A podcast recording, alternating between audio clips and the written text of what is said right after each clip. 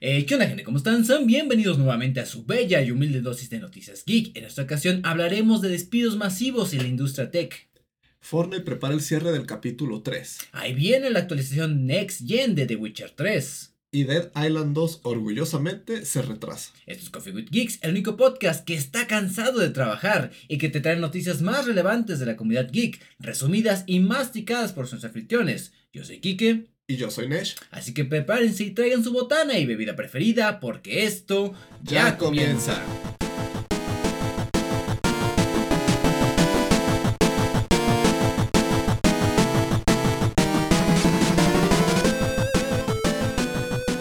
¿Qué pedo gente? Sean bienvenidos al episodio número 56 del podcast más popular de mi cuadra, Coffee with Geeks, más calmados y controlados. Nuevamente banda, en una quincena más estamos en este podcast estrenando, eh, formalizando nuevos negocios y muchas cosas más, banda. Antes de empezar con tanta palabrería, empecemos con las bienvenidas con mi buen amigo y compañero del alma Nesh, que ciertamente tiene cosas interesantes que contar. ¿Sí o no, carnal? Sí, sí, la verdad, sí. Este, recuperé el contacto. Ah, no, eso no era verdad. ¡Ah! Casualmente. Te juro que sí fue casualmente. Eh. No, no me crees, pero sí lo fue. Por ti tal vez, pero no sé por la otra. Ah, quién sabe. es que se me hace muy, muy... mm. Te podría platicar toda la historia, pero es muy larga. Yo siento que no vale la pena. Eh, pero bueno, aparte de eso, eh, gente, ustedes recordarán que en varias ocasiones les comentamos que yo estaba escribiendo y que había escrito un libro y que estaba en proceso de edición. Entonces, pues ese proceso de edición ya terminó. De hecho, el libro ya está disponible para que lo puedan ordenar. ¿En qué plataforma? Eh, bueno, la de dónde. editorial se llama Editorial Letras Negras. Entonces, en su página, ustedes pueden entrar a la lista de sellos editoriales que tienen. Y dentro del sello de Aquera, ahí van a encontrar el libro del sello de Cinabrio. Mira, nuestros libros, por ejemplo, aquí Kike está entrando. eh, y estos son los sellos editoriales son Alas de Cuervo, Palabra Herida y Aquera es donde van a poder encontrar. ¡Ah, aquí está! Y ahí está, preventa el sello de Cinabrio de Andrés Castillo. Eh, pueden, como les comentaba, pueden ordenarlo ya. La entrega tengo entendido que son aproximadamente unos 20 días de espera de momento, pero ya después pues será menor. Pero me imagino que solo para México, ¿no? O se hacen envíos internacionales. Eh, de momento creo que esto es para México. Sí, Ah, ok. esto tengo entendido que es para México. ¿Por qué Akera? Eh, No sé. Yo no sé. Es que ese es el nombre de- del sello editorial. Mm. Y pues, cosas de la editorial. Yo realmente de eso no, no, no sé. Entonces, pues sí, gente. O sea, como que esto siempre es una parte que me cuesta entender. No sé si tenemos nosotros una forma de poner links. Eh, trataré en esta ocasión. Sí, o sea, me imagino yo que en el perfil del podcast quizá o de alguna manera eh, veremos si tenemos la opción de poner un link para que puedan ver la página de reserva y si les interesa pues eh, adquieran este libro. Tengan por seguro que si lo hacen pues yo estaré agradecido con ustedes. Y si sí lo hacen, aparte de que estaré agradecido, pues ojalá que les guste. Y pues eso es todo en cuanto al libro. Ya, ya es algo que existe, ya es algo real, ya es algo público. Y, ah, cosa interesante. eh, yo en formato de tamaño carta escribí 150 páginas. ¿Cómo se tradujo a...? Ajá, y yo sabía que en formato de libro eso iba a ser más, pero no sabía exactamente qué tanto más. Y a día de hoy, pues les puedo decir que son 250 páginas. Nice. Escribí un libro de 250 páginas al parecer. Y pues sí, o sea, según yo no es una historia muy densa, según yo es medio fácil de seguir, Está liviano. pero pues ya ustedes serán jueces en el dado caso de que decidan comprar. Felicidades. Muchísimas felicidades. Ahora podemos decir que somos autores de podcasts y de libros. Autores, sí, sí, sí, no, puro artista aquí. Puro artista aquí, felicidades, carnal. Eh, ¿Para cuándo sería la entrega de los libros en el- cuando termine la preventa? 20 días después, ¿verdad? Sí, tengo entendido que la preventa empezó, no recuerdo cuándo exactamente, pero cuando hice la cuenta, a mí mis cuentas me dieron el resultado de que a principios de diciembre pues ya estaría llegando el libro. Pero pues sí, o sea, en todo caso, cuando lo compran, les dan un folio, les dan un número de seguimiento, se pueden contactar eh, con esos datos en caso de cualquier inquietud. Y pues todo ese aspecto del e-commerce, pues sí lo tienen bien manejado. Es seguro. Perfecto, carnal. Eh, además de tu logro, ¿algo más que quieras comentar? Eh, sigo frustrado porque cancelaron Westworld y, y ya. y ya. Es que ahora es como que me encuentro sugerencias de videos en YouTube de los directores de Westworld explican cómo hicieron esto. Los directores de Westworld te explican el final de la temporada 2 y yo es como que... Te explican qué hubiera pasado si hubiera continuado. ¿Qué hubiera pasado? Ah, eso estaría chido. Pues, entonces, todo bien, aparte de que cancelaron Westworld, básicamente. Nice. Eh, yo en esta ocasión, banda, en esta última quincena anduve un poquito enfermo. Eh, como que algo le dio a medio país y como se enfermaron. Eh, yo fui uno de ellos. Nada grave, un poquito de tos y ya. otras noticias, me compré varias cosillas. Me compré calcetines, me compré un control de PlayStation 5 y me compré una silla de escritorio. las garras del capitalismo me agarraron del cuello y me zarandearon bien súper duro, banda. Pero puedo decir que lo que compré estaba en oferta. Una oferta bastante exquisita. Eh, el control lo compré en 800 pesos mexicanos, lo que se traduciría en unos 40 dólares, algo por el estilo. Eh, nuevecito, muy bonito, bastante funcional. Soy muy malo jugando con control. Llevo toda mi vida acostumbrado a jugar con teclado y apenas agarré un control. Sí, mm, hace falta práctica. Y una silla de escritorio bastante bonita, de altura. Eh, ergonómica, según esto, y reclinable, es lo más, lo más chingón de todo esto. Sí. Y, mm, ¿qué más? Jugué con el control, probé el juego de River City Girls, ya golpeé varias veces la mesa.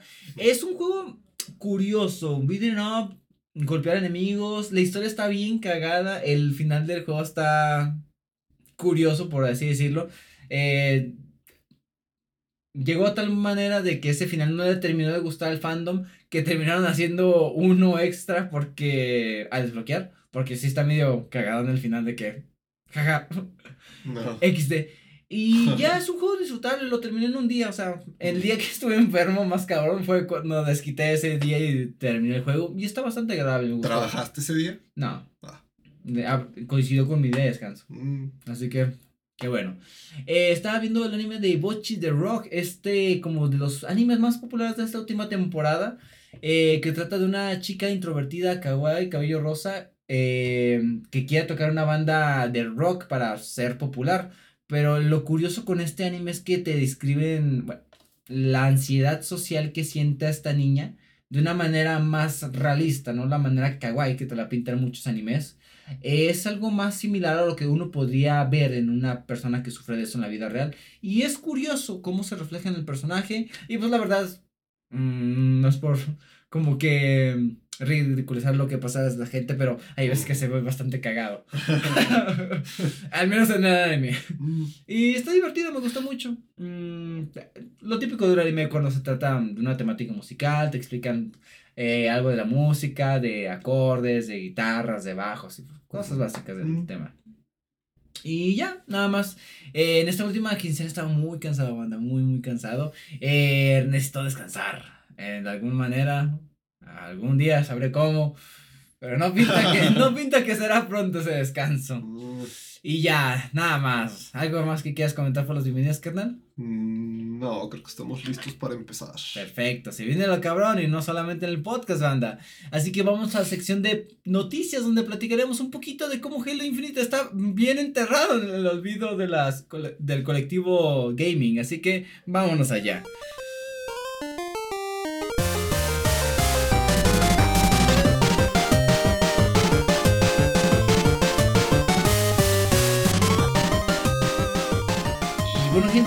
En la sección de noticias, sección donde les contamos los más relevantes que pasaron en estos últimos 15 días, empezando con qué, carnal. Pues bueno, vamos a empezar hablando de Halo Infinite y su nueva actualización de invierno. Eh, según se explica en la nota de prensa, las novedades que va a introducir son las siguientes. En primer lugar, vamos a tener la beta de Forge, que es la legendaria herramienta de creación de Halo que ahora está de vuelta y más potente que nunca, supuestamente, con muchos añadidos y mejoras para potenciar a los cartógrafos de la comunidad con herramientas eh, que son muy avanzadas y fáciles de usar.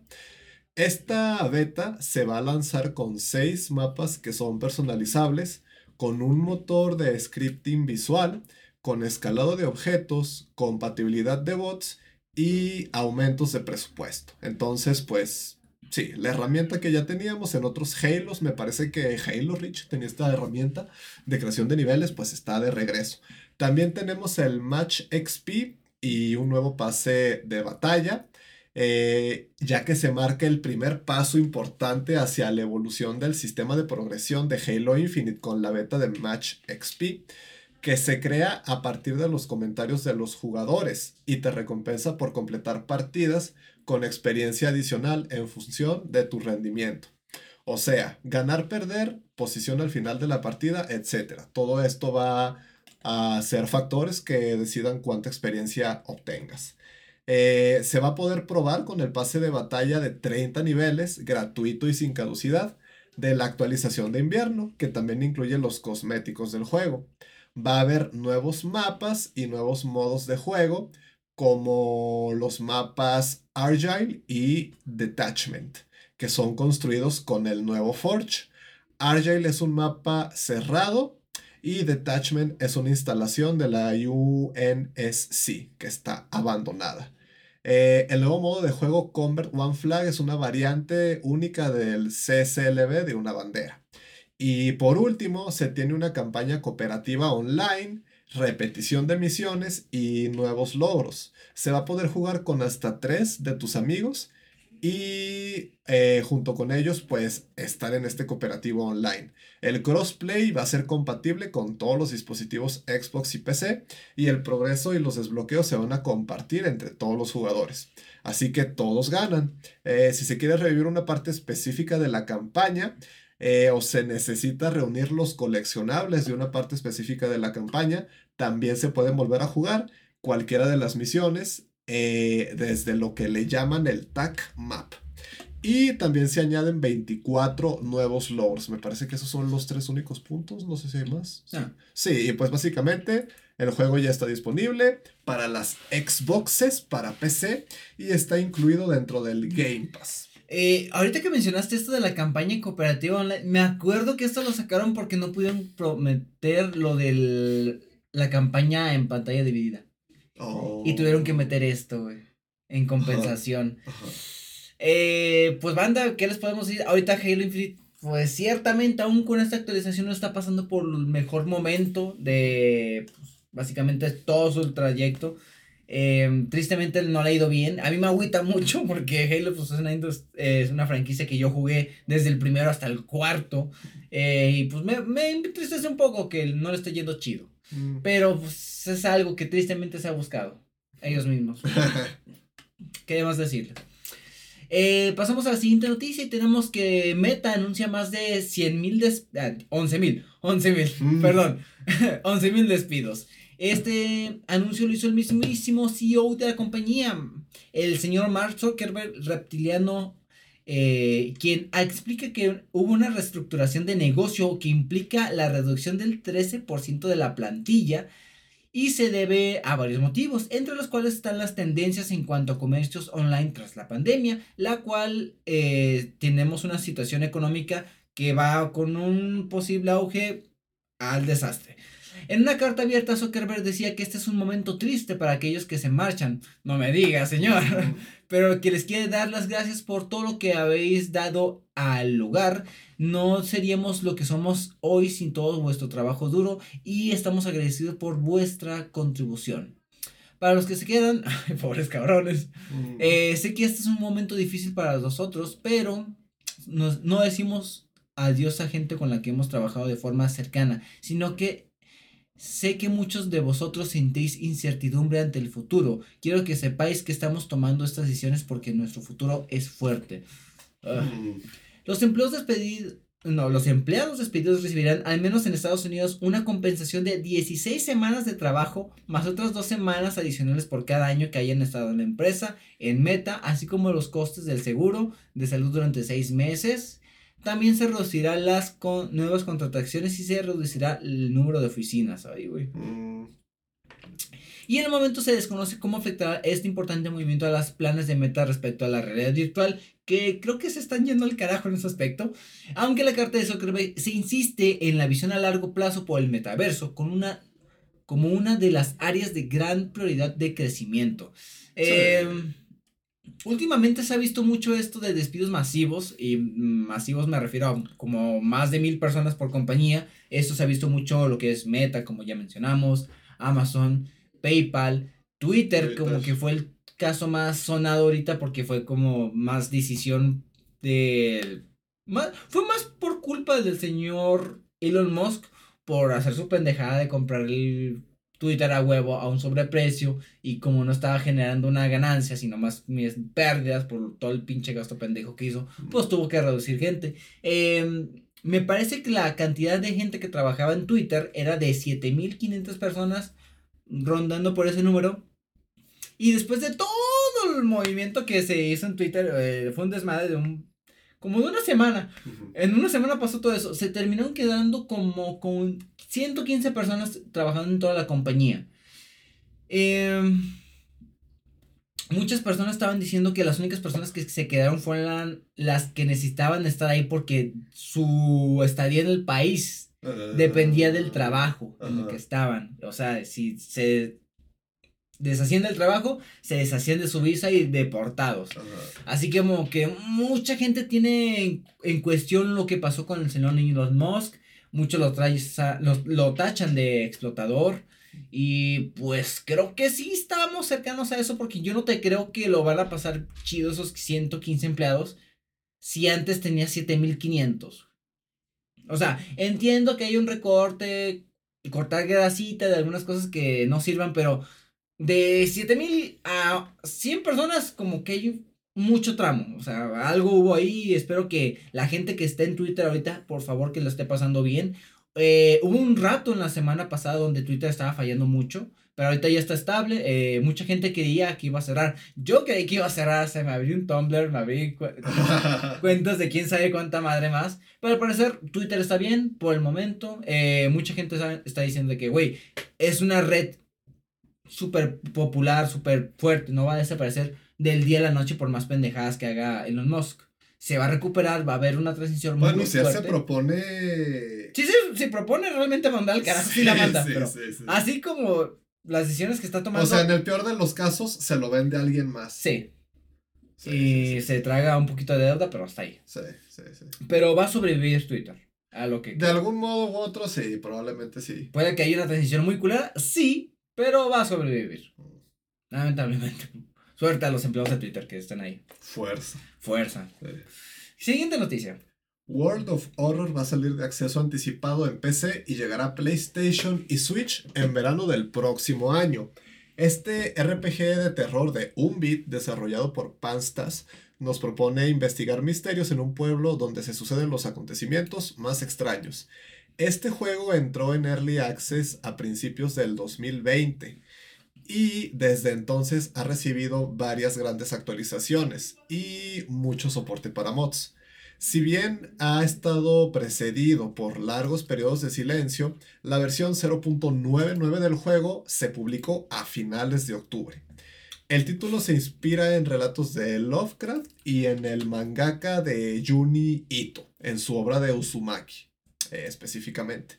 Y pues bueno, este juego va a salir de su Early Access en verano del próximo año y el lanzamiento va a coincidir con su llegada a PlayStation 4, PlayStation 5 y Switch.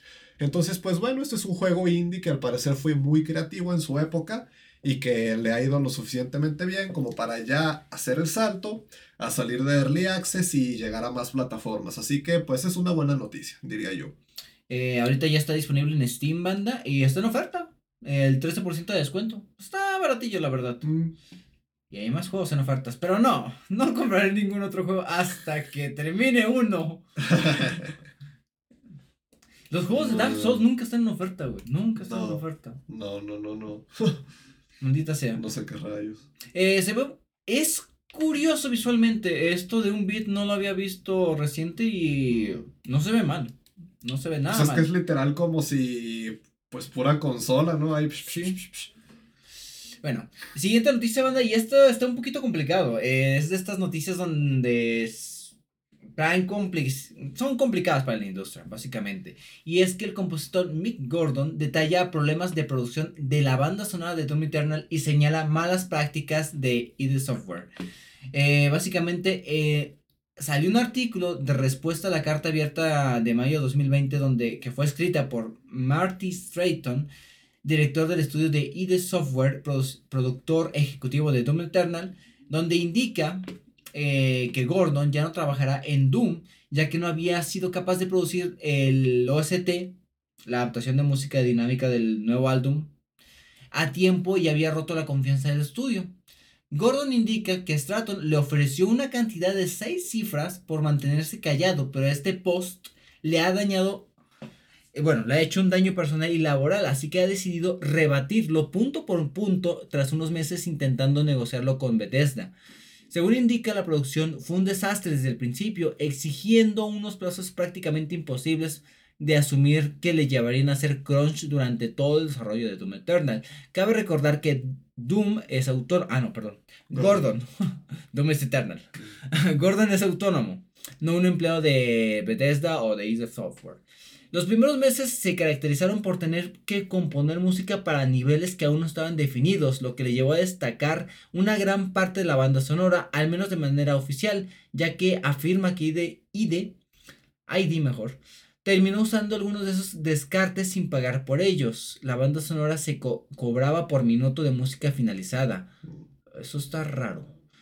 El crunch se sumaron los problemas de la banda sonora original. Durante la E3 del 2019, Marty Strayton anunció que Doom Eternal incluirá una copia digital del OST de Doom Eternal de Mick Gordon, pero ID no había contactado con Gordon para ofrecerle un contrato para trabajar en la creación de ese álbum.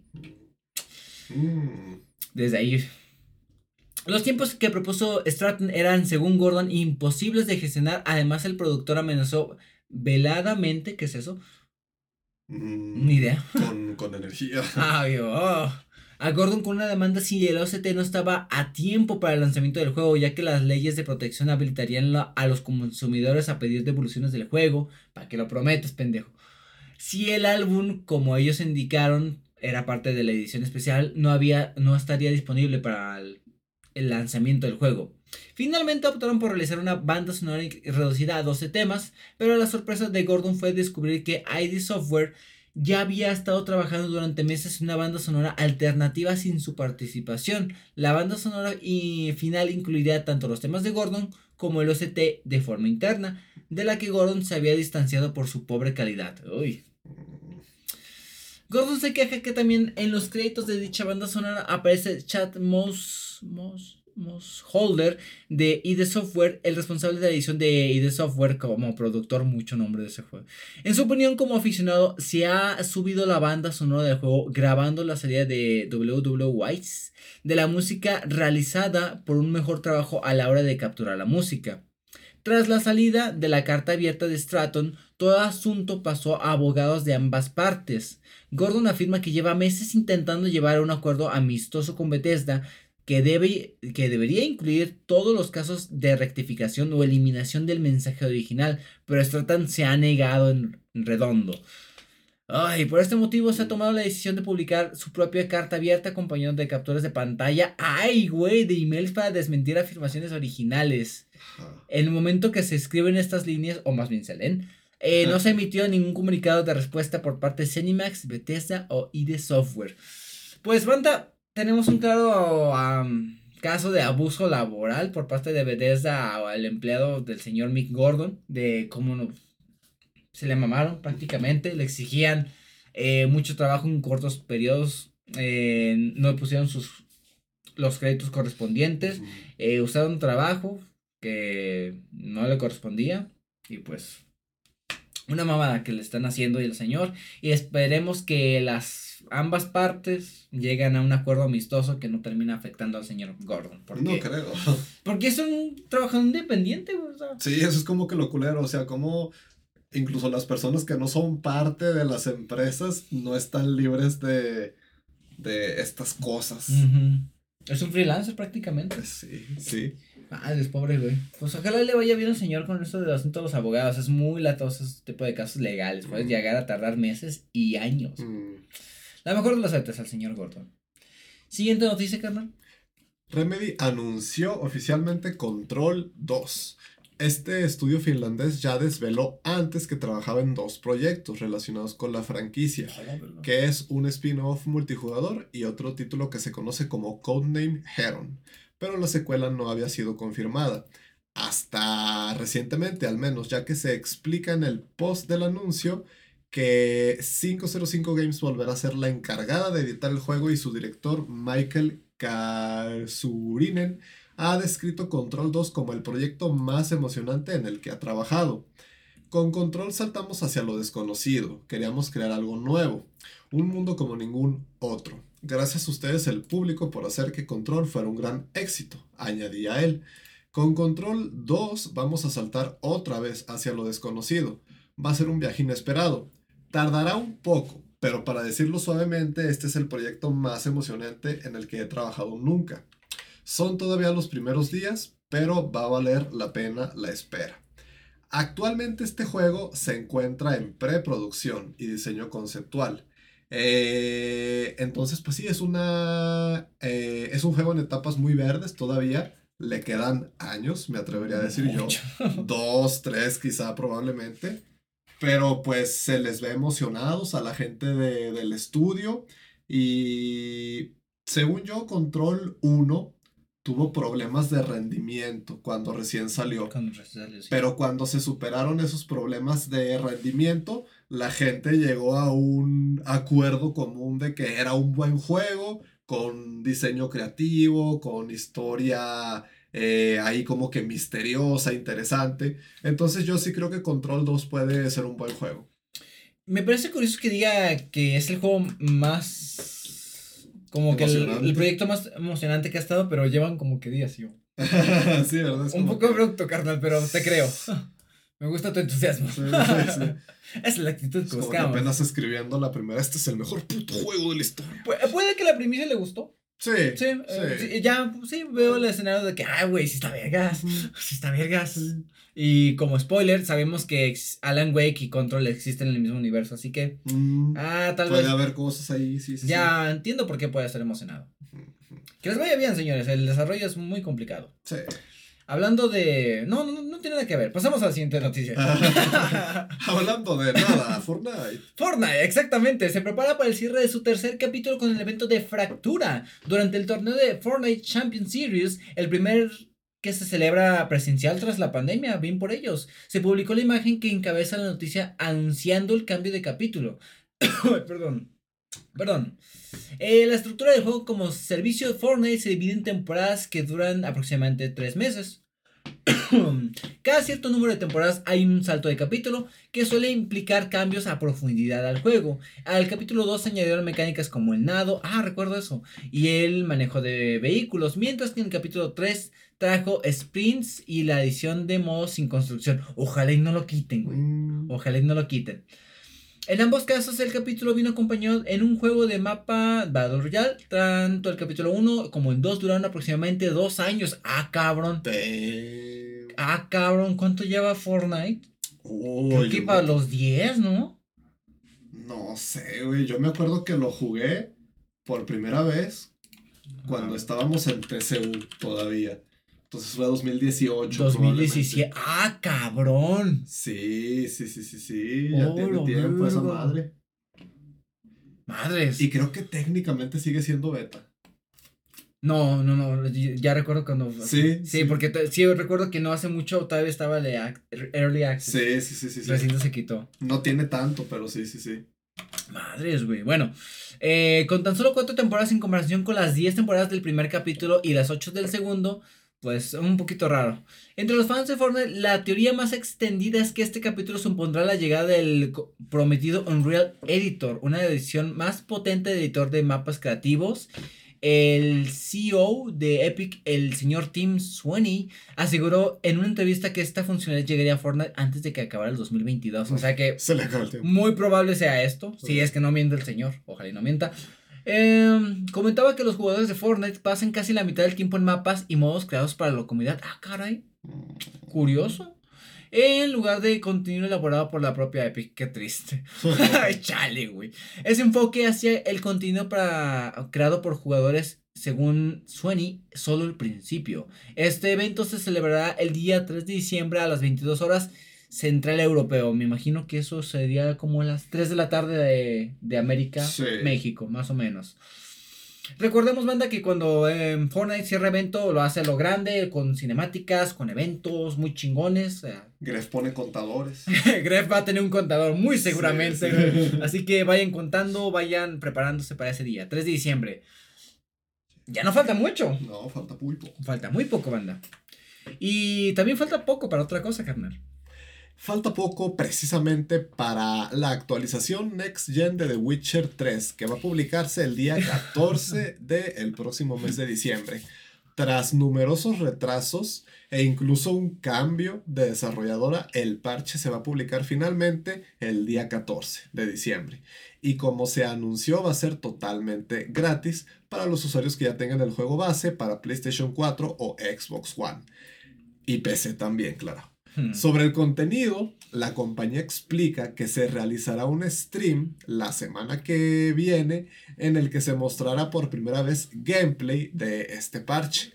Pero ya sabemos que la actualización incluye mejoras gráficas, mejores tiempos de carga y un DLC relacionado a la serie de Netflix. Estos contenidos adicionales, como aclara CD Projekt, también se van a añadir de forma gratuita a PlayStation 4, Xbox One y Nintendo Switch. Entonces, a mí como que me genera un poco de desconfianza que todavía no se haya visto gameplay del parche, pero pues va a ser gratis, ¿no? Al final del día, entonces es difícil ponerse picky. ¿Será muy extenso el DLC de la... con lo que tiene que ver de Netflix? No, van a ser skins y cosas así, yo creo. Guiños, una, una que otra misión secundaria yo creo que van a ser cosas estéticas nada más. Van a ser, tengo lo que sí sé que es parte de eso es un cambio en la skin de Geralt para que sea como Henry Cavill. Mm, lo más obvio. Y me imagino que lo demás van a ser así, o sea, armaduras, espadas. No creo que añadan misiones ni no, porque con CD Projekt Red las expansiones son chidas y aquí dice DLC, así que sí, es, es más sencillón. Parches, gratuito. Sí, o sea, hay que tener las expectativas también donde corresponde. No esperen otra expansión tipo Blood and Wine. Ajá, no, no, no, no, nada que ver, nada que ver. Ah, sí me acordé. Eh. eh, siguiente noticia, banda, juegos gratis. Eh, tenemos que Star Wars Squadron será el próximo juego gratuito en la Epic Games Store. Este juego que será publicado por la Epic. Em, que ya va regalando muchos juegos, perdonen otra vez.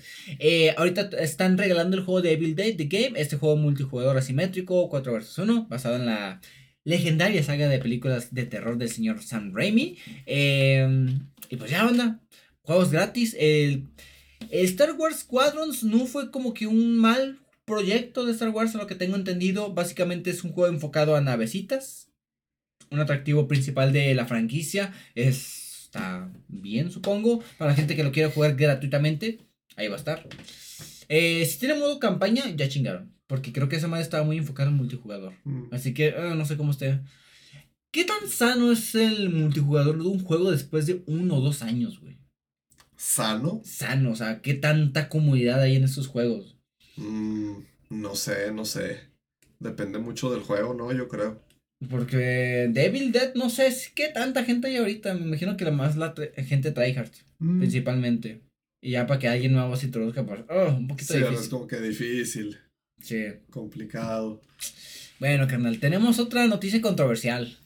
Así es, y es que varios medios japoneses afirman que Yuji Naka, quien es creador de Sonic, fue arrestado por uso de información privilegiada. Eh, la información que llega a través de varios periódicos es que él y otros dos empleados de Square Enix fueron acusados de los mismos cargos. Naka trabajó con Square durante un breve periodo en el juego Balan Wonderworld y fue acusado de comprar acciones con un valor de 2.8 millones de yenes en la empresa Aiming, que es una desarrolladora japonesa con la que Square Enix firmó un acuerdo. en ese momento todavía confidencial, para hacer un juego para móviles de Dragon Quest. Aparentemente, Naka y los otros dos empleados detenidos compraron estas acciones a propósito en diciembre del 2019 y febrero del 2020, antes de que el proyecto se anunciara, para poder aprovechar su posterior subida en la bolsa. El título Dragon Quest Task se lanzó el julio de 2020 en Japón. Naka estaba trabajando en Square Enix durante ese lapso, de tiempo, entre otoño del 2019 y el lanzamiento de Balan Wonderworld en 2021. Entonces, en abril de este año, el desarrollador afirma que había denunciado Square Enix por motivos relacionados con su salida de la empresa y les acusaba de obligarle a lanzarlo en un estado incompleto.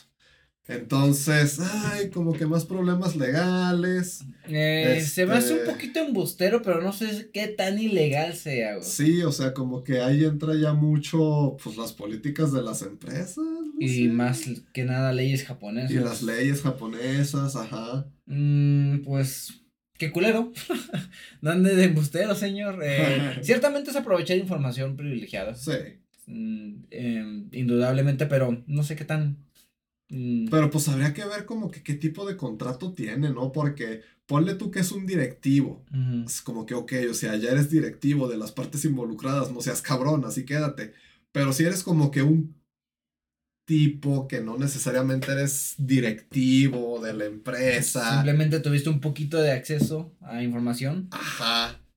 Entonces, ok, es información confidencial, pero Mm, realmente qué es la información confidencial y qué conlleva, como que muchas zonas grises se presta y no sé. Pues ya se verán legalmente esos señores. eh, suerte, supongo.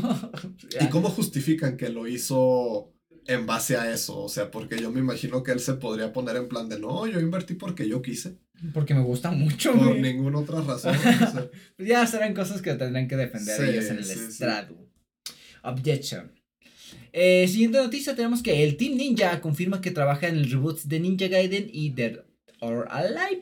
Según informa la página coreana Web, el director del estudio japonés Fujihiko Yasuda ha confirmado los planes de recuperar dos sagas en la charla celebrada en el marco del G-Stars Conference que se celebra el fin de semana pasado en Corea del Sur. El señor no, no ha ofrecido más detalle al respecto y ha asegurado que no puede decir más de momento, pero espera poder dar novedades antes de lo posible, lo más antes posible. Pese a que las declaraciones del director de Team Ninja fueron realmente vagas, una diapositiva mostrada durante la charla, la cual podéis ver en el encabezado del texto, aquí no banda, perdone, lleva como título inequívoco El futuro de Team Ninja, reboots de sagas populares de Ninja Gaiden. Lo último que se publicó fue la Master Collection el año pasado, recuerdo eso. Ay, ¿cuánto estará? Ojalá, ojalá, Mm. me gustaría probar. Termina tus juegos, Kike. Puta madre, sí, cierto. Vuelvo a la realidad. Eh, un recopilatorio de PlayStation 4, Xbox, Nintendo Switch y PC con versiones remasterizadas de Ninja Gaiden Sigma, Sigma 2 y Ninja Gaiden 3 de Rayson Age.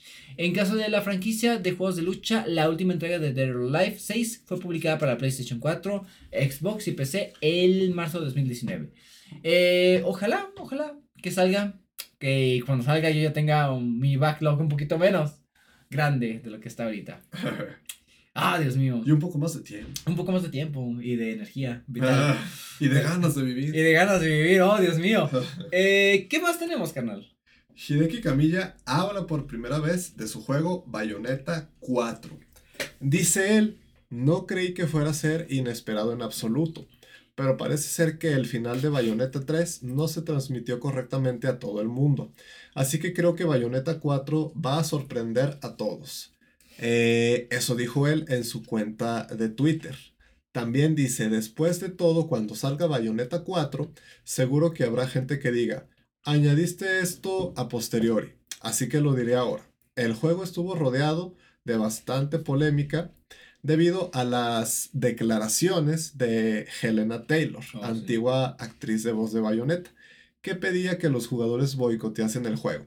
Algunos jugadores criticaron también el rendimiento del juego en Switch y el final de su historia. No obstante, las sensaciones generales fueron positivas. Eh, se dice que este juego de Platinum se despide de la mala racha con un ejercicio de estilo extremo y profundo. O sea, se ve que el juego es bueno, se ve que los fans están contentos con el juego, pero pues fueron estas polémicas que hubieron alrededor de él. Sumándole con esos detallitos técnicos que tiene. Con detallitos técnicos sumados a todo eso que hacen que pues no haya sido una salida tan, tan amena como les hubiera gustado a todos. Pero mientras sea bueno el juego. El juego, pues la verdad saldrá a luz mm. eventualmente. Eh, bien por el equipo de... ¿Cómo se llama este desarrollador? Ah, Platinum, Platinum Games, perdón, Silver, ah, huevo. Eh, suerte con los futuros proyectos que tengan. Creo que es un poco pronto para hablar de Bayonetta 4, siento yo. Eh, el juego, pues, justo acaba de salir, apenas están pues terminando las críticas, pues, un poquito más calmado, señor.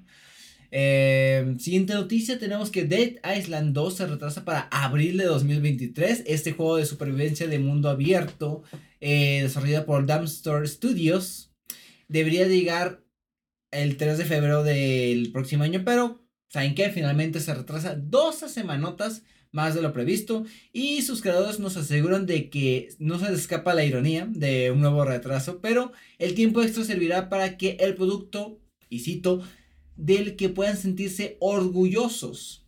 Esta es una curiosa excusa. Han prometido que el próximo que el próximo lo próximo que veremos del juego serán eventos dedicados a Dead Island será el 6 de diciembre incluyendo tanto un trailer nuevo como gameplay. Este título se nos anunció originalmente en 2014. A la madre, güey. Mm. Y así fue pasando por desmadre de desarrollo hasta el 2019, como que se perdió la pista de esa madre. Y pues ya va a salir 28 de abril de 2023. Eh, andaba menciona, andaban mencionando de que se iba a poder, iba a tener integraciones de Alexa en el juego, güey. Como que vas a poder controlar hordas y... Mm. Me gustaría pensar que no retrasen el juego por implementar eso. Porque es mm, un poco innecesario. O sea, curioso lo que quieres implementar, pero. Mm, curioso. Yo diría que lo de los comandos de voz en los juegos, como que ya, ya. Ya, ya fue. No, no mola, no mola. No, no, no. no. O quién sabe. Eh. Tal vez no se implementó bien. Eh, última noticia, carnal. ¿Qué tenemos? La última noticia es que el nuevo God of War Ragnarok probablemente no tenga DLC. El director Eric Williams lo afirma en una entrevista con Kinda Funny Games como parte de su spoilercast de God of War Ragnarok. Se le preguntó si había planes para alguna expansión y él respondió, no lo sé, este juego ya es muy grande. Creo que pusimos en él todo lo que teníamos, así que no contaría con ello. El anterior God of War reboot que Santa Mónica hizo en 2018 tampoco tuvo una expansión de historia, así que esto no es una gran sorpresa. Lo que sí sabemos es que se añadirá el nuevo modo foto a través de una próxima actualización gratuita. Williams no comenta nada más sobre el próximo proyecto en el que trabajará, pero señaló que si alguien le diera una licencia de Castlevania, le encantaría hacer eso que me parece como que un comentario muy random para tirarlo ahí nomás. Yo digo que si lo mencionó, puede que sea por algo. ¿De qué, señor? Es, Sony, consígueme la IP, por favor. Sí, sí, sí. Te puedo hacer algo chingón. Y no lo dudo, no lo dudo. No, pues no. Este. Pues sí, o sea, yo estoy medio perdido con God of War Ragnarok porque. Le fue bien. No, no, no he querido ver nada al respecto porque sí me gustaría jugarlo algún día. Aunque ahora que estoy leyendo que es grande, como que se me quitan las ganas. Yo estaba con la idea. Ah, yo estaba con la idea de que era del mismo tamaño del anterior, pero todos estos comentarios sobre que es un juego más grande, como que me hacen decir. Eh, como que Assassin's Creed te dejó dañado, ¿verdad? Sí, Assassin's Creed, Elden Ring también. Hicieron daño ahí, hicieron daño ahí. Pero pues algún día yo creo que sí me tomaría la, la, oportunidad de jugarlo. Y pues sí, o sea, no, es extraño que no tenga DLCs. El anterior God of War tampoco los tuvo y no les hacía falta. Y este juego que tanto se dice que es más grande, pues dudo todavía más entonces que le haga falta. Así que mm. está bien, ¿no? Todos los juegos tienen que tener DLC. Mira, yo te voy a decir que me lo pasé entre... Eh, ustedes no me mandan, pero estoy metiendo grandes comillas porque yo me vi las cinemáticas en YouTube y pues se ve muy chingón, la conclusión está muy chingona, el juego está muy chingón y pues yo diría que es un fuerte rival para el Game of the G. Que sabemos que va a ganar eh, Elden Ring, pero pues, la hacemos a la Ahora la competencia ya está reñida. Sí, ya, ya. ¿Recuerdan que antes decíamos de que no, güey, pues no veo competidor? Ajá. Elden Ring y ya. Ahora sí, ya, ya. Sí, sí, porque damos por hecho que God of War no iba a entrar, pero pues sí, sí entró. Que por cierto, me callaron el hocico y nunca lo mencioné. Yo decía, no, esta madre no va a salir porque no mostraron nada. Ah, que no, no mostraron nada, ¿cómo va a salir? Me callaron el hocico, banda. Me callaron el hocico, sin problemas de rendimiento, sin Ah. bugs. Salió en fecha y condiciones, banda. Ajá. Me retracto de lo que dije, güey. No, es que Sony y Santa Mónica. Están cabrones. No, no sé qué secreto tienen ellos sobre cómo sacarle el jugo máximo a las consolas de Sony, Pero pero saben cómo sacarle jugo a las espero consolas que no de Sony. incluya maltrato laboral, pero. Pues como que no, no hay tantas historias Pues, sobre por eso, ¿no? Y, y yo diría que, pues con todas las novedades que han salido de otros lados, si los hubiera aquí, Ya los. quizás ya hubiera salido Ya se hubiera sabido. Pero. Eh, pues nada, nada que decir, banda. Felicitaciones al estudio de Santa Mónica por haber hecho un juegazo en tiempo y forma, que prometieron lo que tanto decían. Y pues felicidades. Les quedó vergas. Eh, pues nada más. Creo que nada más que comentar. Vamos a abrir la sección de Twitter, porque todavía existe Twitter, banda. Vamos a ver qué tenemos de noticias.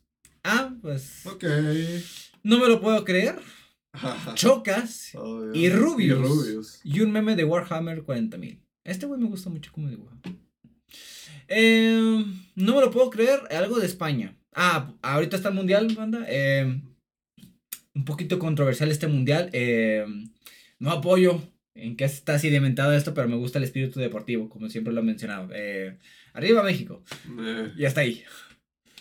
Eh, Chocas, esto lo dejamos para el último. controversias. Controversias. Y Rubius, pues. Como que simplemente porque sí, ¿no? O sea, Creo. Ah, jugó un partido de fútbol. que hubo polémica con eso también, de hecho. Sí. rápidamente, banda, controversias salseo español. Streamers españoles de alta categoría eh, di- decidieron hacer un juego de fútbol eh, entre streamers, pero como que fue España contra Francia. Francia se llevó un jugador de tercera categoría, tercera, tercera división, que es como que algo ya profesional, semiprofesional, y pues no mames, eh, o sea, pones a un vato muy cabrón contra el Rubius. No, no, nada contra el Rubius, pero no hace mucho ejercicio. Es streamer, al fin y al cabo. streamer, Sorry, perdón, perdón, pero se tiene, se tiene que decir. Y pues sí, o sea, felicidades por Rubius, o sea, él se lo tomó chill. Él, él se lo tomó como debía ser un juego amistoso. Ujú. Que los franceses se pusieran medio intensos. Sí, o sea, se habla de que en todo momento hubo como que un ambiente de burla hacia, hacia los españoles y lo publicó él. Ay, sí, es cierto. Mira, este tío se lo tomó con Sí, los jajas, güey, sí, como sí, debe sí. ser, güey. Estamos, güey, yo no sé jugar, yo vengo a lucirme. Le firmó, le firmó un corazoncito así, una morra, porque se lo quería tatuar el corazoncito dibujado por el Rubius y lo cumplió. O sea, es buen pedo el Rubius, güey. Él va lo que va, güey. No se quiere mover a su casa, pero es buen pedo. Y los franceses, guerra, guerra. Y ahora entiendo la cizaña que le tiran los españoles a los franceses, güey. Porque no sé si, si yo sigo mucho contenido de español y es recurrente esto de que aguanta Francia, bombardeen Francia. Sí, sí, sí. De que, ah, cabrón, como Ahora que, entiendo ah. el porqué, güey. Y ya. Y lo de Chocas, banda, eh, se retomó esta controversia porque Chocas dijo de cosas, de que trucazos, que jugos, que bares. Eh, salió un comercial eh, del gobierno español muy enfocado a estos comentarios que el Chocas hizo hace ya varios meses.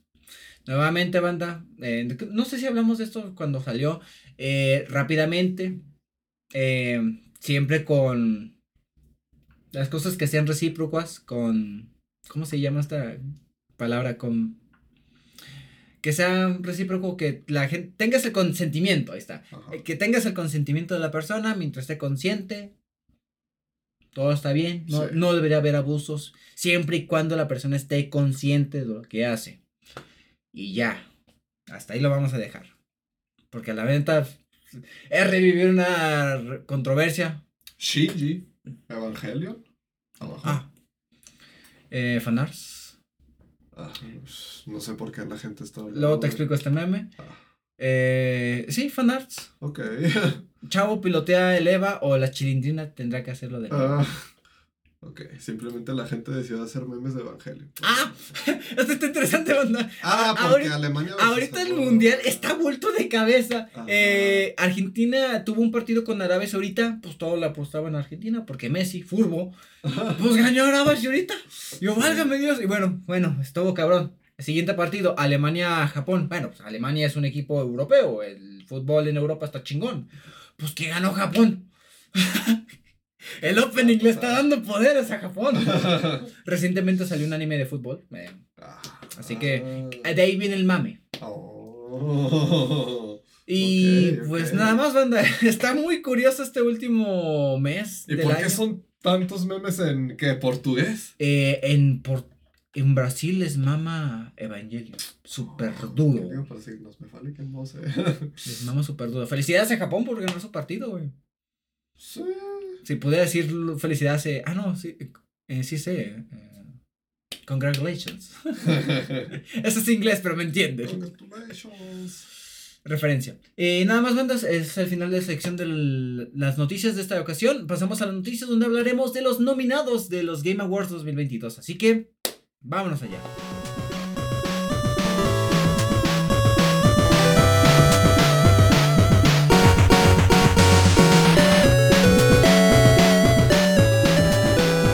Ya estamos de vuelta en esta ocasión en el tema de la semana. Y como podrán haber visto en este título, estaremos hablando rápidamente de los nominados para los Game Awards 2022.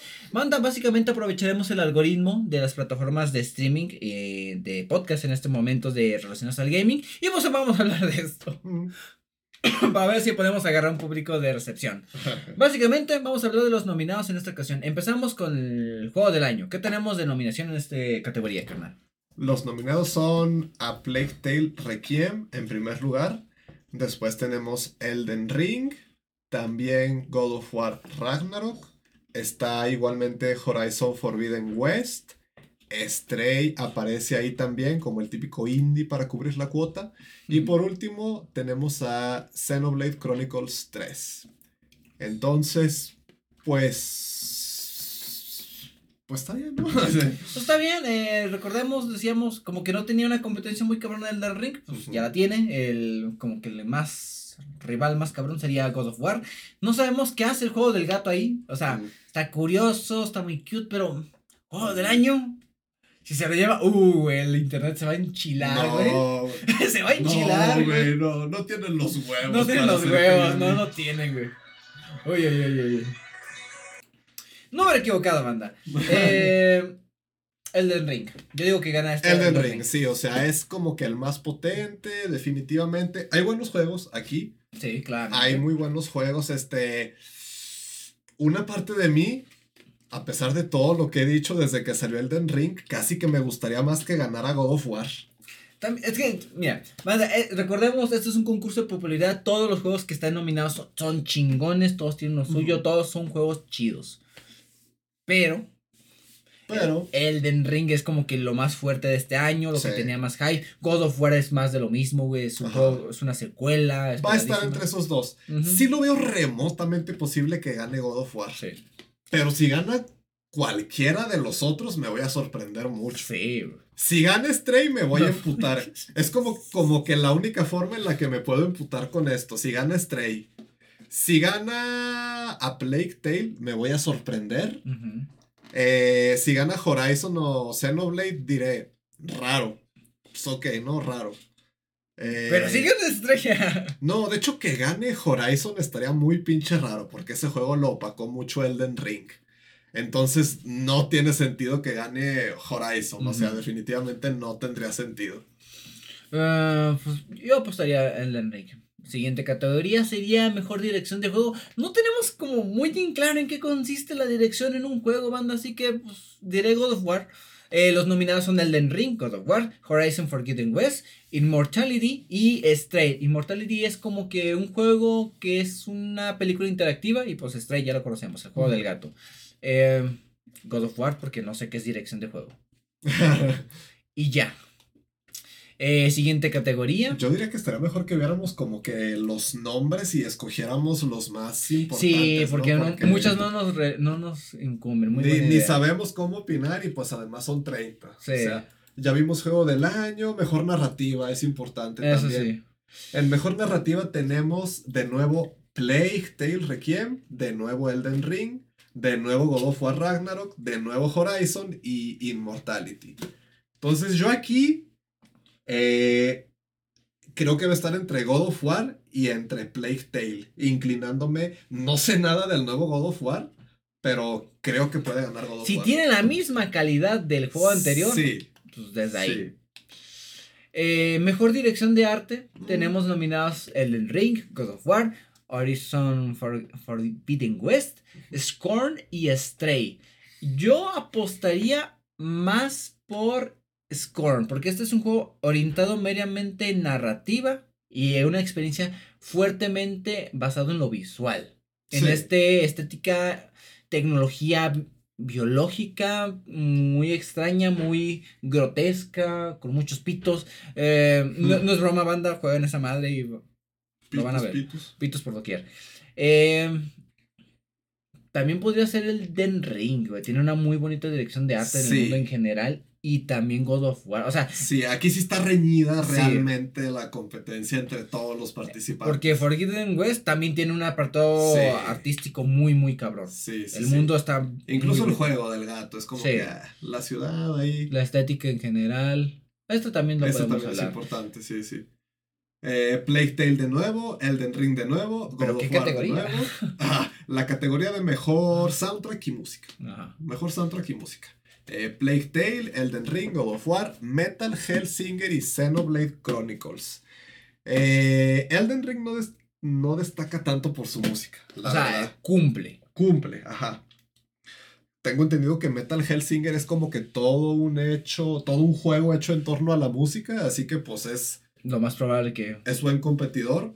Yo apostaría por Metal Hellsinger. Yo también. Sí. Es, ah, se enfoca en eso, más la experiencia au- au- ah, auditiva. Sí. Eh, mejor. Performance, Sí, mejor performance. Sí.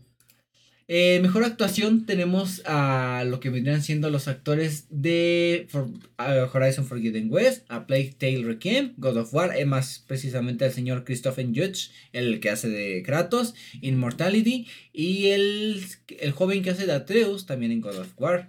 Eh, el señor Christopher, o sea, su voz, su actuación en God of War es otro pedo. Sí, sí, yo me voy por él también. Eh, Qué, qué- qué bueno que God of War sí haya alcanzado a meterse en estos GOTY porque yo siento que se merece mucho. Sí, la verdad es que sí, Sí. se merece varios. Sí. Esta sí no la vamos a saltar. Eh, juegos por impacto, banda, son muchos juegos indie que no conocemos totalmente de ellos, así que tristemente no podemos opinar.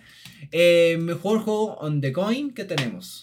Tenemos Apex, Destiny 2, Final Fantasy XIV, Fortnite y Genshin Impact. Recordemos que este juego premia al desarrollo conforme va avanzando la experiencia, en, conforme al tiempo, o sea que le den mantenimiento al juego y no dejen morir el desarrollo. Sí. Eh, yo apostaría por Final Fantasy XIV.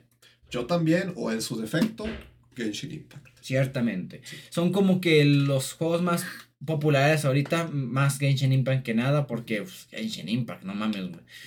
Eh, estas categorías. Juego móvil. Juego móvil. ah, cabe mencionarla. Soporte comunidad. No, eso me lo salto, me lo salto. Action Game. Ok, estas también. Mejor juego indie. Tenemos eh, denominados School of the Lamb, Neo White, Shifu, Straight y Tunic. Aquí sí está un poquito más parejo, porque de estos juegos sí se escuchó hablar muchísimo en el transcurso del año, banda.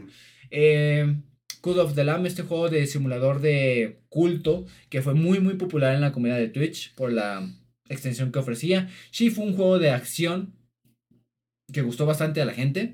Está ahí el juego de gato. Y Tunic, este juego mm, tributo Zelda, muy popular, muy bonito estéticamente hablando. Neon White no lo conocemos. Neo gente. igual no lo conocemos, banda, discúlpenos, no somos muy cercanos a la industria indie. Lo buscaré, lo checaré a ver qué tal. Eh, pero no lo jugaré. Mucho backlog. Eh, yo apuesto Cool of the Lamp. Es lo que más me siento que va a ganar. Sí, va a ser eso o Stray probablemente. Uno de esos dos yo creo. Entre los tres, yo diría Call of Lamb, Shifu y Stray. Sí. Lo que yo apostaría. Siguiente categoría. Juego móvil con Apex Legends para móvil, Diablo Immortal, Genshin Impact, Marvel Snap y Tower of Fantasy. Ese juego es de los creadores de Genshin, me parece. No, es similar. Es similar a Genshin. Pero sí es otro estudio. Ok, pues, yo creo que va a ganar Genshin. Genshin Impact. Sí. Aunque no sé si. ¿Qué tan cómodo será el port a- de celular de Genshin Impact? ¿sabes? Mucha gente juega en teléfono, eso es algo que yo no entiendo, pero Wow. pues, tiene una comunidad muy grande los juegos en teléfono. Wow. Algo tienen que jugar y me imagino que Genshin Impact es una de esas cosas. Qué bien por ellos, porque Sí. yo no me imagino jugando eso. O sea, No. lo intenté, pero no, no, me- no es para mí. Eh, mejor soporta a la comunidad. eh, se reconoce a los juegos que hayan dado soporte a su comunidad y les hayan dado contenido, parches, eh, inclusión por la contenido en las redes sociales y mucho más. Eh, nominados tenemos Apex Legends, Destiny 2, Final Fantasy XIV, Fortnite y No Man's Sky. Eh, Final Fantasy XIV, eh, lo más probable que gane Sí. sino Fortnite y la No. sorpresa sería No Man's Sky. Ojalá a No Man's Sky le empiecen a dar reconocimientos, güey, o sea, ya como que se lo va mereciendo. güey. Sí. Ya Pues- se le metió ganas después de varios años. Sí, sí. Eh, siguiente categoría. Tenemos mejor juego de acción eh, con los nominados Bayonetta 3, Call of Duty Modern Warfare 2, Neon White, Sifu y el juego de las tortugas ninja. Yo aquí le apuesto a Bayonetta. Uy, fuerte. Sí es un Sí. fuerte competidor, Sí, la verdad. sí, creo que yo le apuesto a Bayonetta aquí. Pero yo le apostaría a Call of Duty porque Call of Duty. Es que como que yo quiero pensar que... no, que se van a salir un poquito de lo... De lo super obvio, ¿no? Sí, pero creo que se van a quedar No hay una- ratito ahí. Mm, categoría que sea mejor shooter, o sea, yo siento que corresponde más ahí, pero... Eh, Best Ending, Support, No veo nada, así como que mejor juego de shooter. acción, aventura, juego de rol, fighting, family, estrategia no, no, multiplayer, multiplayer. no, indie, adaptación, anticipado y evento. Evento. Y ya. Eh, no, no hay, mu- no hay como que shooter. Eh, Es que pues, los shooters son muy similares entre sí. sí. Así Sí. que pues, eh. Eh, siguiente categoría, mejor juego de acción-aventura. Tenemos nominados a Plague Tale Requiem, God of War, Horizon Forbidden West, Straight y Tunic. Em, God of War. Sí. God of War, perdón. Es, siento Sí. que God of War se va a llevar muchos, muchos Por premios. elegir un segundo, pues Horizon, Sí. pero God of War. Em, ¿Microsoft tiene algún nominado? No creo. Verga.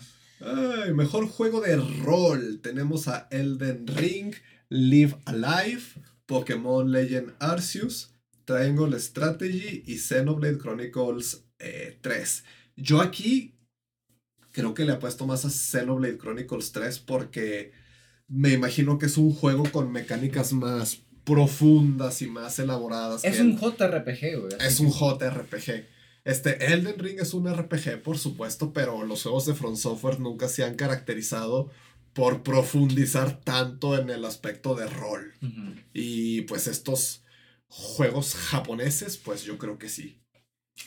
Pero sí, o sea, yo creo que va a ser Xenoblade o va a ser El- Elden Ring, uno de los dos.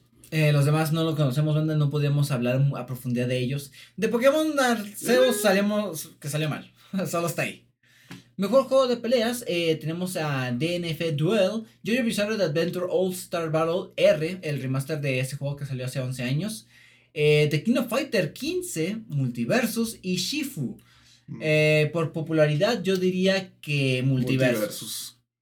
Sí, se hizo muy mainstream, a la gente parece que le gusta. Ahorita como que lleva, está estable el nivel de jugadores, sigue saliendo contenido y como que no quieren soltarlo. Sí, luego es raro porque Sifu está ahí, pero para mí juego de peleas, o sea, como que no es técnicamente cualquier juego en el que peleas, o sea, juego de peleas es un juego de uno contra uno, por así decir. Y Sifu no es ese tipo de juego, entonces... O sea, está muy orientada al, al gameplay a pelea. Ajá. No del tipo de pelea a los de otros nominados. Yo lo pondría como de aventura o de acción, pero como que juego de pelea, Mm, como que no me cuadra mucho. Nada más porque pelea.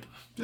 Eh, mejor juego de familia, eh, la categoría de Nintendo, tenemos al Kirby and the Forgotten, Forgotten Land, Lego Star Wars de Sky- Skywalker Saga, Mario Plus Rabbids Sparks of Hope, Nintendo Switch Sports y Splatoon 3. Y yo le apostaría a Kirby y me gustaría que gane Lego Star Wars.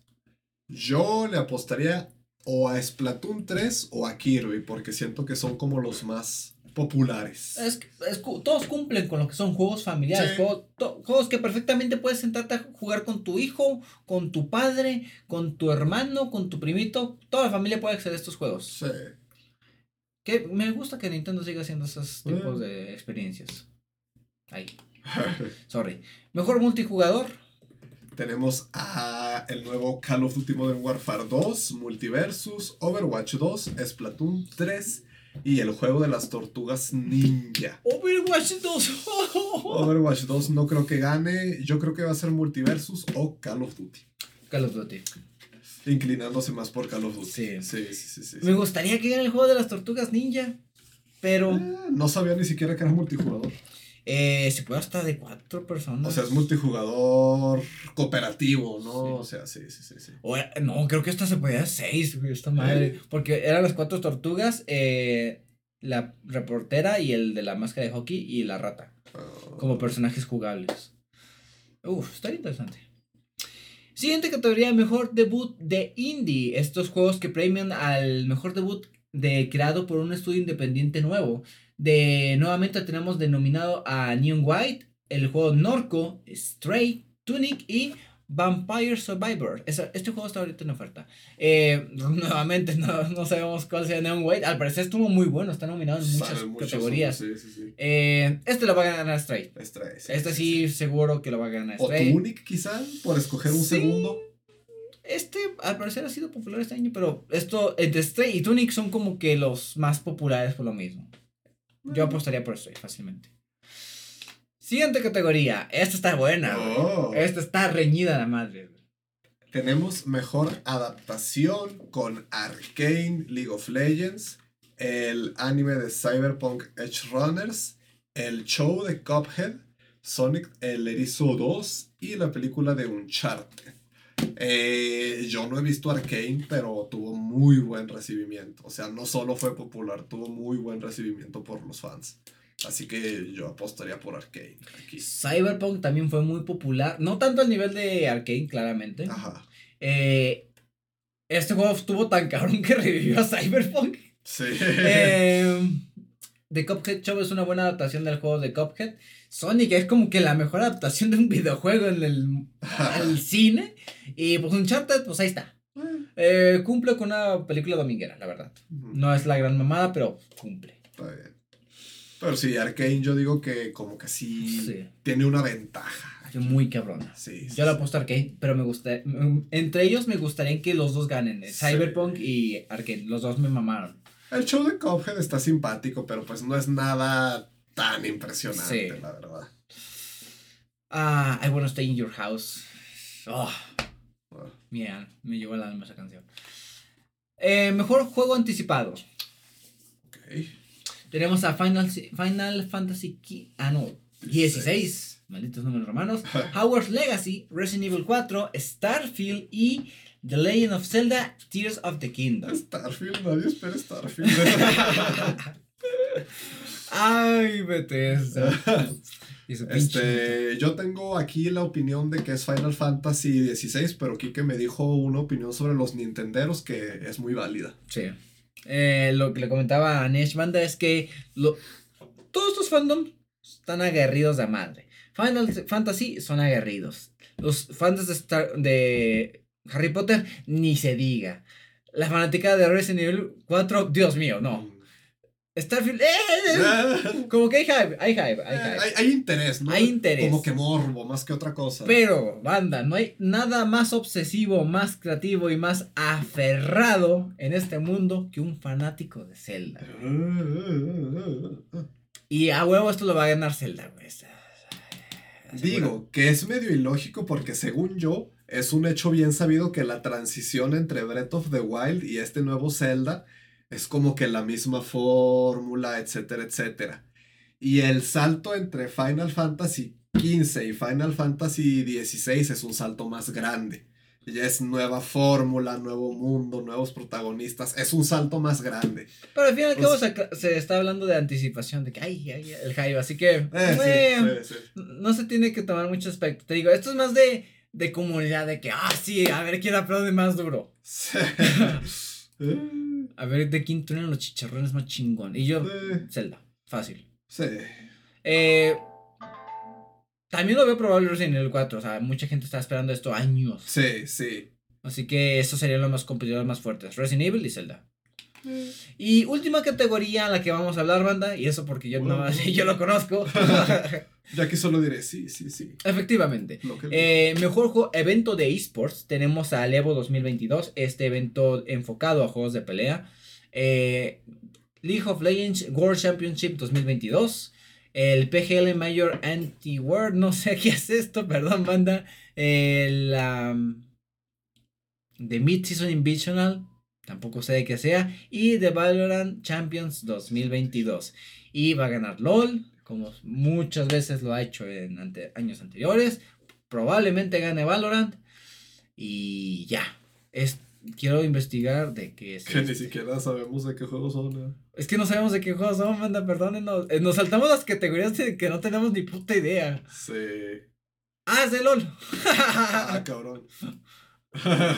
Eh, el de Mid-Season es de LOL también. Es como la mitad de temporada. Mm, va a ganar LOL.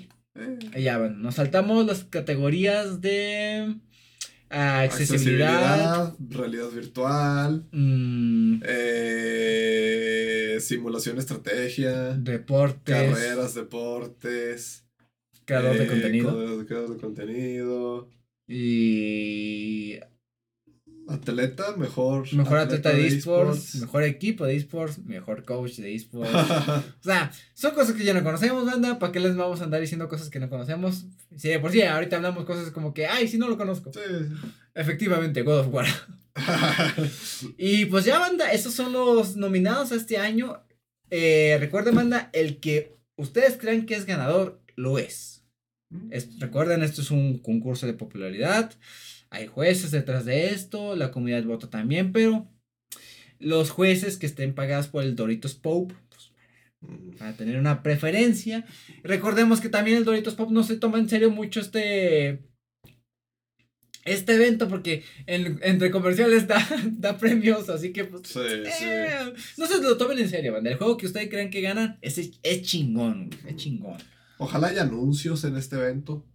Sí, No, lo que más nos interesa es yo- los trailers.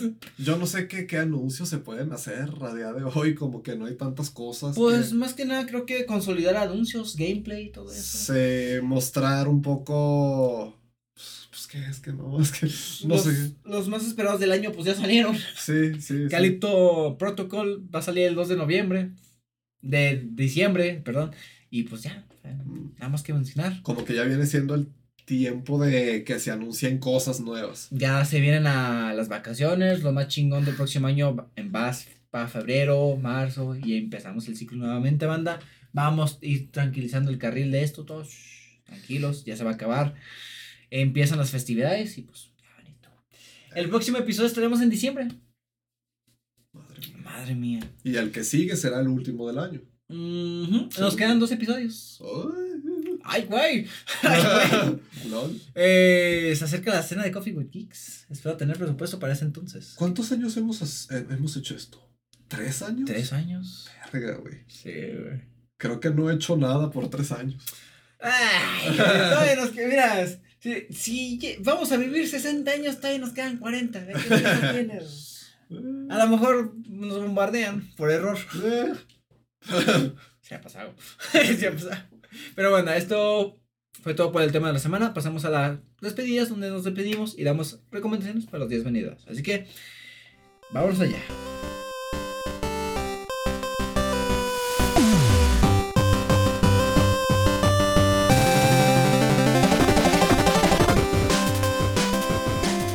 Y bueno, banda, ya estamos en la sección final final de este podcast, la cueva, sección de donde nos despedimos y damos recomendaciones para los días venideros.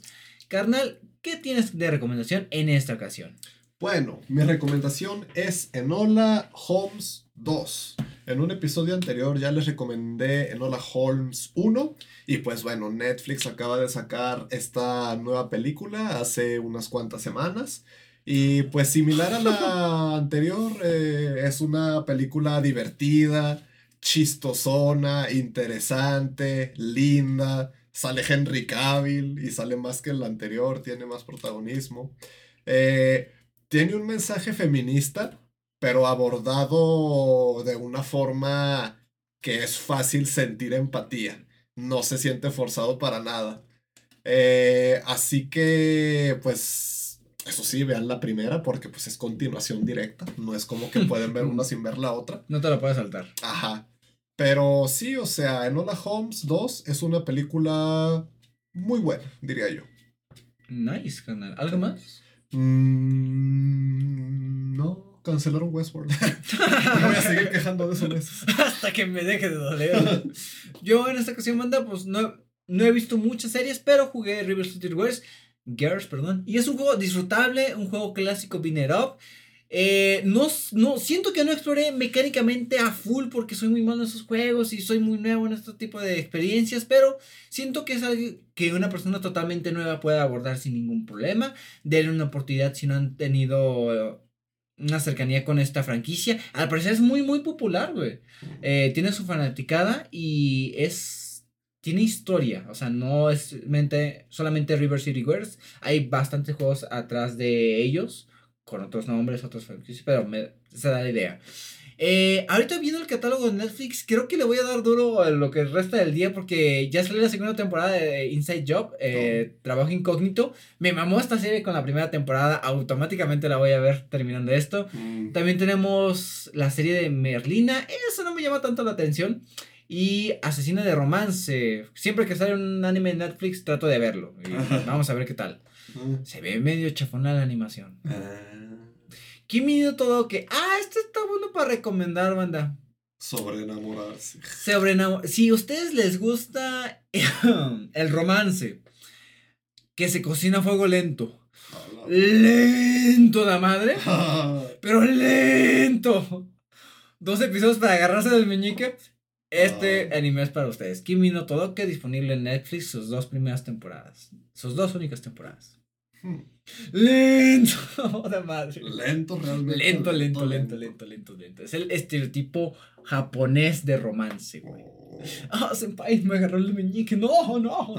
Después de tres años, no, no. Ah, cosas japonesas. Y. Ay, me, está, me duele la cabeza hablar así. Em, ¿Algo más que comentar, carnal? Mm, no. Perfecto. Banda, muchísimas gracias por habernos escuchado de principio a fin. Una quincena más, banda. Se viene lo chido del año. Me va a doler.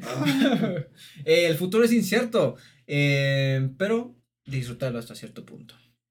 Eh, si les gusta el contenido, compartan con aquellas personas que les gusta el mundo de los juegos, el mundo del anime y el Netflix. O con aquellas personas que les guste escuchar un podcast mientras cocinan arroz. Ya estoy experimentando nuevas formas de hacer arroz. Ay, Ahora con cilantro me quedó muy vergas. No, no se escucha como que muy apetitoso. Yo tampoco lo sentía, pero está muy rico, güey. Muy, muy rico. Eh, Pensamiento final. Eh, con... ¡Ah! Ah, te agarra de imprevisto. Como frutas y verduras. y compre calcetines, Y banda. compre calcetines. Cosas de adultos. Dicho eso, y sin nada más que decir, banda, nosotros nos vamos.